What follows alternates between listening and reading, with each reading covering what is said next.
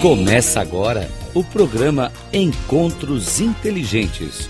O sucesso na visão de quem chegou lá, com Mário Divo. Rádio Cloud.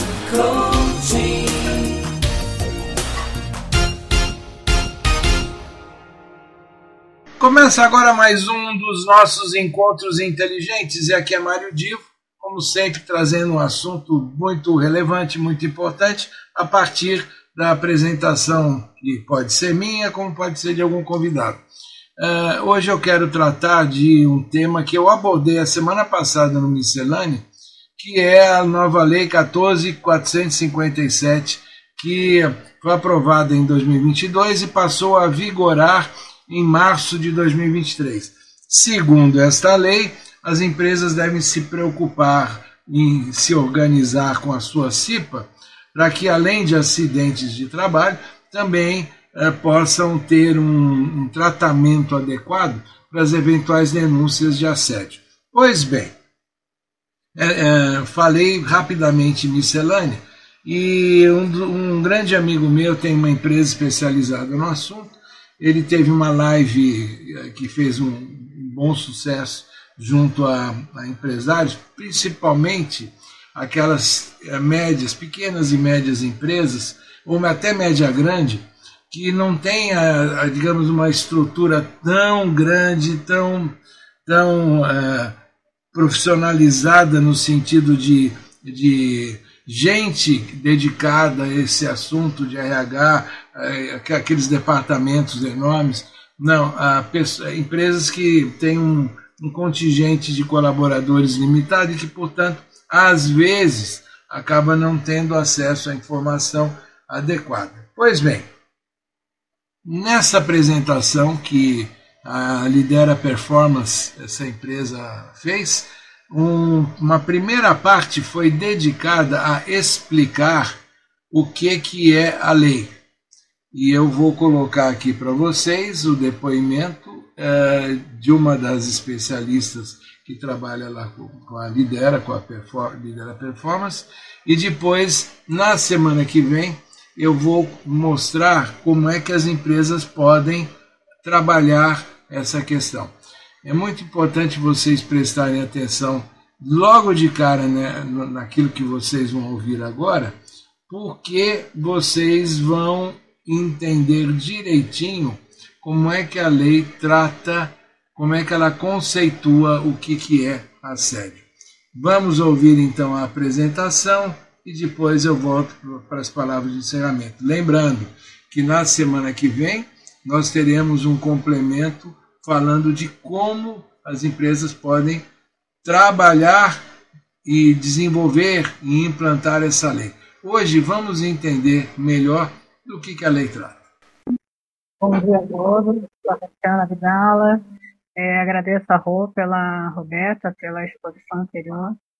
É, espero nesse curto espaço de tempo conseguir né, quebrar alguns paradigmas, né, esclarecer algumas dúvidas sobre o que é um assédio moral, o que é um assédio sexual, quais as consequências né, da nossa, dessa nova lei aos empresários, aos agentes, colaboradores da CIPA, aos colaboradores das empresas, trazendo um pouco mais de conscientização nessa, nas, nas condutas diárias né, que devem ser é, aplicadas né, no dia a dia para uma convivência melhor num ambiente saudável.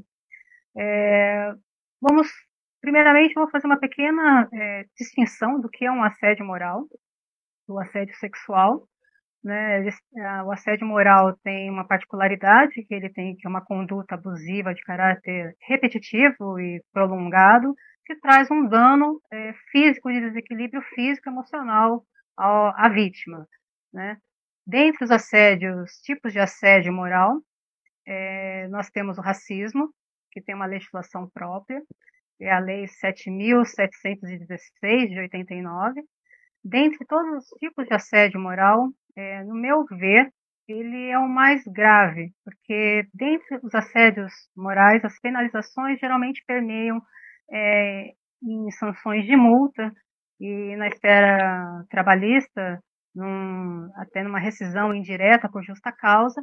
E o racismo ela tem uma particularidade que ela tem uma pena até de reclusão.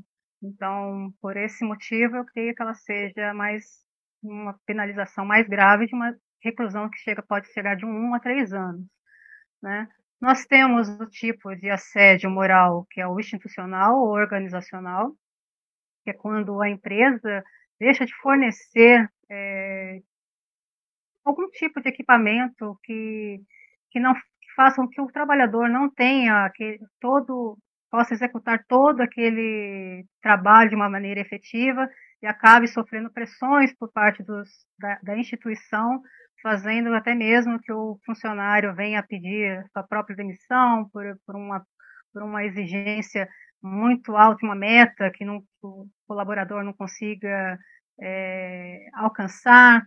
Então, é uma, uma maneira de um assédio é, da corporação ao colaborador. Né? Nós temos aqui uma lei também própria que cuida disso, a 9.029 de 95, no seu artigo 2, a linha A, né? E ela é bem específica, trazendo consequências para empresas que têm esse tipo de conduta, até mesmo que elas possam ser proibidas de, de participar de, de, programas de incentivo do governo, enfim, é, é, uma, é, um tipo de assédio bem comum, esse organizacional, institucional.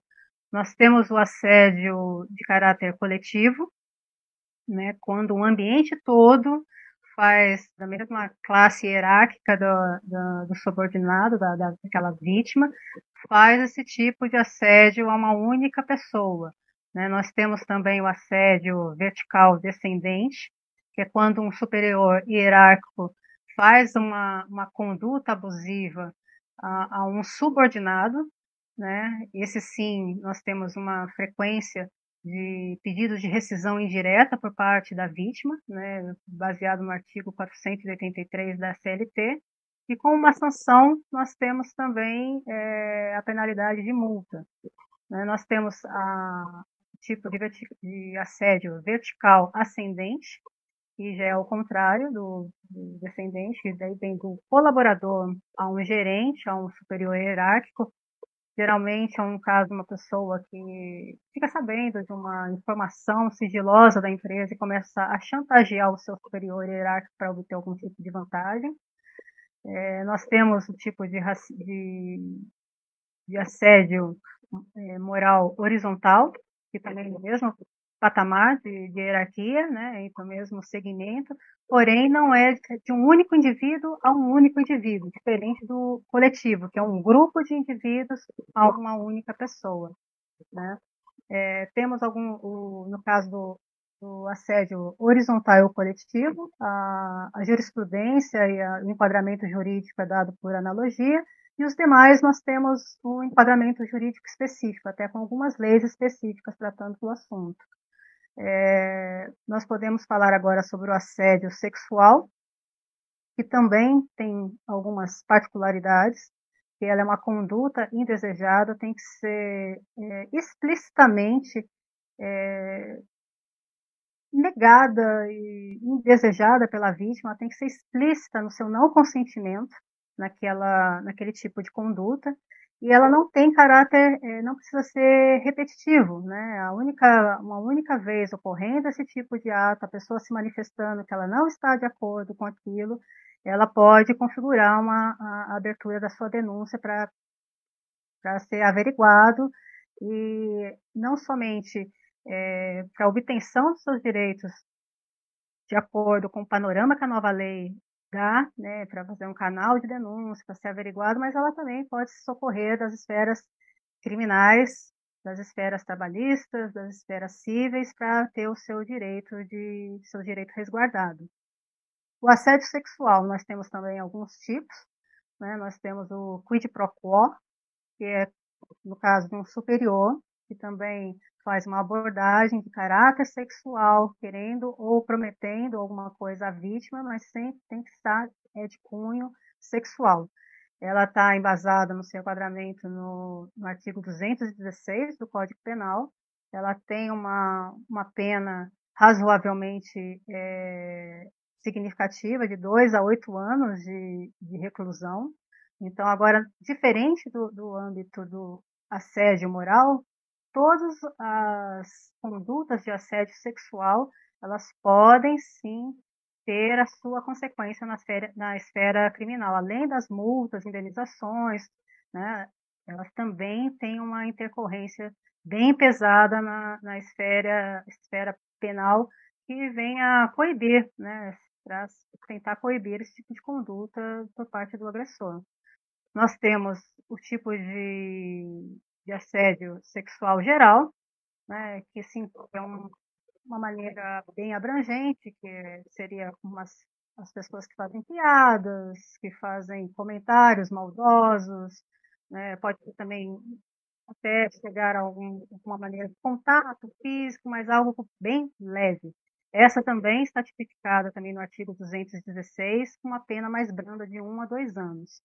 Nós temos o caso de revenge pornô, que é a divulgação de, de fotos que a pessoa, né, que o agressor vem a ter contato da vítima e faz aquela, faz por uma questão de vingança, muitas vezes, a exposição né, da sua vítima é, naquela, no ambiente de, de trabalho. É, também tem uma legislação própria também a isso, a Lei 14.132 é, de 21, né, de 2021, e a pena também é de 2 a 5 anos, também é uma pena também significativa de, tentar fazer com que um agressor se sinta co coagido, né, e não queira proceder esse tipo de conduta. Nós temos o assédio sexual hostil, que é aquela também conduta reiterada da, do agressor, fazendo com que um ambiente de trabalho, um ambiente fique um ambiente indesejado, um ambiente inóspito para aquela vítima. Também temos o enquadramento no artigo 216, mas na sua linha A, né? Temos uma lei específica para esse tipo de, de conduta também, e temos uma pena de reclusão de um a dois anos, também é uma pena também bem intimidatória. Nós temos o assédio sexual de terceiros, que é quando um colaborador que não que presta serviços àquela empresa faz parte, faz uso desse, desse tipo de conduta indesejada, né? Não o, o, a empresa não é diretamente responsável, mas ela é indiretamente responsável. Ela também tem que ter a conduta de tentar coibir, de fazer esse tipo de prevenção e às vezes chegando até mesmo a proibir a, a entrada, a permanência desse terceiro dentro da empresa. Ela tem que ser bem rigorosa, bem, efetiva né, na, na conduta. Nós temos um artigo é, no artigo 373 da CLT, ela fala bastante sobre as regras de conduta que os terceiros têm que, têm que ter dentro de, uma, de um outro setor de trabalho. Nós temos também o assédio sexual de colegas, né, que assim como o coletivo do assédio moral é quando outras pessoas daquele ambiente, daquele setor, fazem, se unem para poder fazer um, um, ataque, né, uma agressão a uma única vítima. Né? Nós temos a importunação sexual, que ela, é, ela já é um pouco diferente, porque ela tem que ter o ato libidinoso explícito na conduta, ela tem que ter um ato. Então a pessoa tem que acariciar, é um ato de contato, a pessoa pode se expor a algum, algum membro dela, e tem que ser é, explícito novamente o, a não permissividade da, da vítima, ela tem que ser explícita falando que ela não concorda com aquilo, né? em todos os casos de assédio, é, isso é muito importante, né? que a pessoa não, que a vítima não seja conivente com, com, com um ato, com a conduta. Né? Nós temos o grooming, que é quando uma pessoa se faz é, através de um ato de, de confiança, é, tentando ganhar a confiança da vítima para obter a, o favorecimento de, de conotação implícita ou explícita sexual. Né? É muito comum, não é muito comum no ambiente de trabalho é, o fato de, às vezes, se passar de, por outras pessoas, né? No caso, é, comumente na sociedade, nós vemos pessoas adultas passando de adolescente por crianças para tentar ganhar a vítima e seduzir o seu menor. No ambiente de trabalho pode diferenciar um pouquinho, né? O grooming pode ser é, caracterizado por uma atitude de confiança quando alguém lhe dá um presente, insiste naquela situação, fica te fazendo convites, né? ela tem algumas, algum, algumas particularidades também que não precisa só ser relacionado a uma imagem, mas pode ser todo um, um procedimento de envolvimento, de intimidade, de confiança que você faz com uma outra pessoa para tentar, através disso, de uma forma indireta, obter esse favorecimento sexual. Né? Nós temos também a forma de stalking ou perseguição, né? quando a pessoa é, começa a entrar no ambiente íntimo da outra, passando dos seus limites da, da esfera é, profissional, é, trazendo até mesmo um constrangimento para aquela vítima. Né? É, ela também está tipificada no, no Código Penal, do seu artigo 147, e ela tem uma pena mais, mais branda, né, de seis meses até dois anos de, de reclusão. E temos, por último, o cyber, cyberstalking, que é algo parecido com o stalking, só que dado através dos meios das mídias sociais, né? A pessoa manda recado no seu WhatsApp, fica é, perseguindo você através do seu, seu, Facebook, às vezes até mesmo através dos seus, dos seus contatos, seus meios é, corporativos.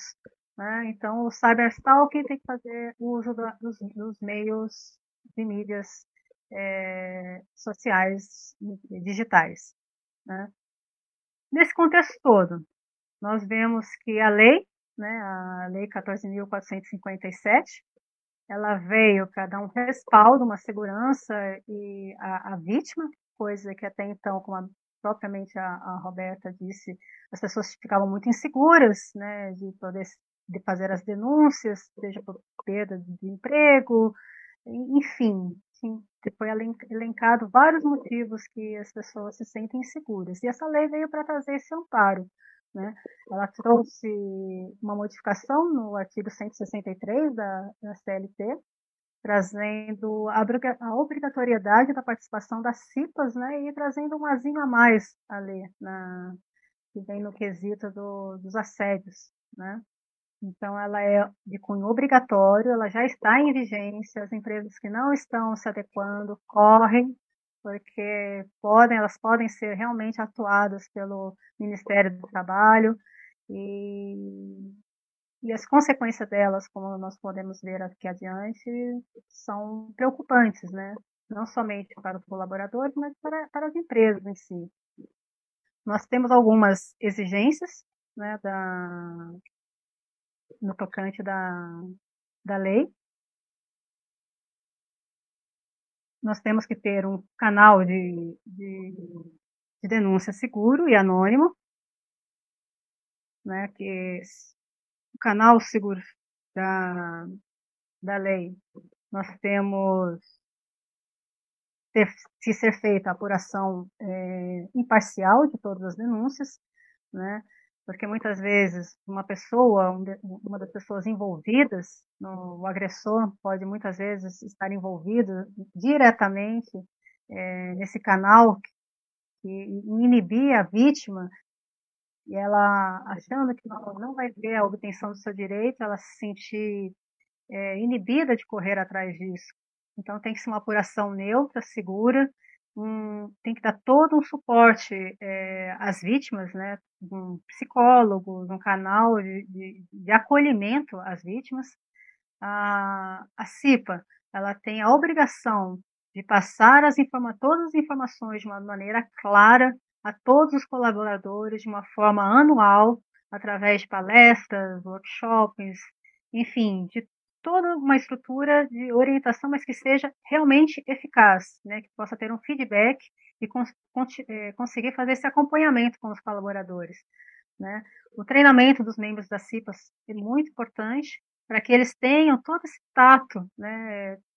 já que estamos falando de pessoas que estão é, sensibilizadas emocionalmente, então pessoas com treinamento para que elas possam também fazer esse acolhimento, dar esse suporte, tão, tão necessário nesse primeiro momento às vítimas, né, vítimas desse tipo de conduta.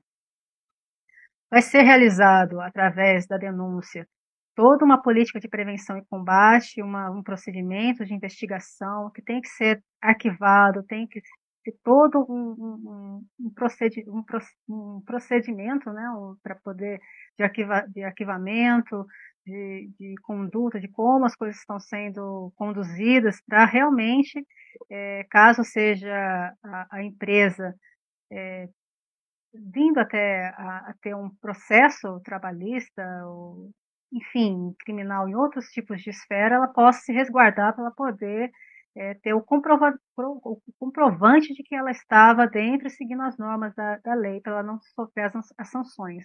Né? Nós temos aqui que a documentação tem que ser, todos os arquivos de denúncia têm um prazo de cinco anos de arquivo, e, além de tudo, elas têm que seguir ah, os moldes da Lei de, de, Geral de Proteção de Dados, né, a Lei 13.709 de 2018, na segurança de que as pessoas não vão ter seus dados divulgados, que aquilo realmente tem todo um procedimento interno de sigilo, de guarda, de, de preservação dos dados daquelas pessoas que estão fazendo a denúncia. Né? Na questão das penalidades das empresas, é, nós temos jurisprudências e, e, sentenças com valores de multas até 50 é, mil reais por, por infração, né, levando em consideração que as multas podem ser majoradas dependendo do, entendimento do, de cada juiz. Né.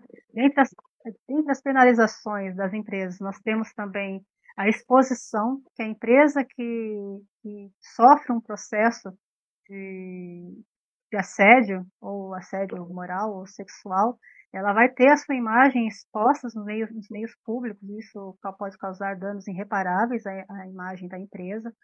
Ela pode, além de tudo, ter a sua atividade suspensa, parcial ou total, né, é, dependendo da gravidade, da quantidade de, de, denúncias que forem apuradas e realmente efetivadas. Ela vai, pode ser proibida de fazer parte de contratações públicas, é, perdas de incentivos fiscais, de, de buscar créditos a, a, junto ao, ao, governo e, e, além de tudo, finalizando os processos judiciais, né? E, por danos morais, materiais e por aí vai. Né? E o ambiente da empresa fica sendo um ambiente muito, muito hostil, né? E os, os próprios colaboradores que trabalham ali ficam desmotivados né, de trabalhar no meio um, num ambiente que sabe que não traz benefício né, à saúde física, emocional, enfim, ao trabalhador. Agradecemos a Catiana Abdala, advogada, que fez essa apresentação. E a semana que vem, como eu disse, vocês vão entender melhor como é que se aplica tudo isso na prática nas empresas. Quem tiver com pressa, não quiser esperar a semana que vem, entra no site da lideraperformance.com.br, lideraperformance.com.br, e aí vocês vão poder ter mais informações. Agora, quem puder esperar, vai valer a pena ouvir o restante da apresentação. De novo, Mário Divo com Encontros Inteligentes e até a semana que vem.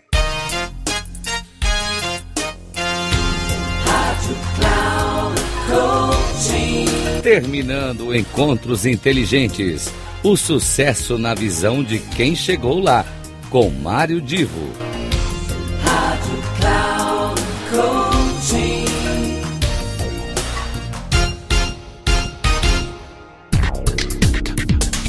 Não perca Encontros Inteligentes. O sucesso na visão de quem chegou lá. Com Mário Divo sempre às terças-feiras, às 8 da manhã, com reprise na quarta às 12 horas e na quinta às 16 horas, aqui na Rádio Cloud Coaching. Acesse o nosso site radio.cloudcoaching.com.br e baixe o nosso aplicativo na Google Store.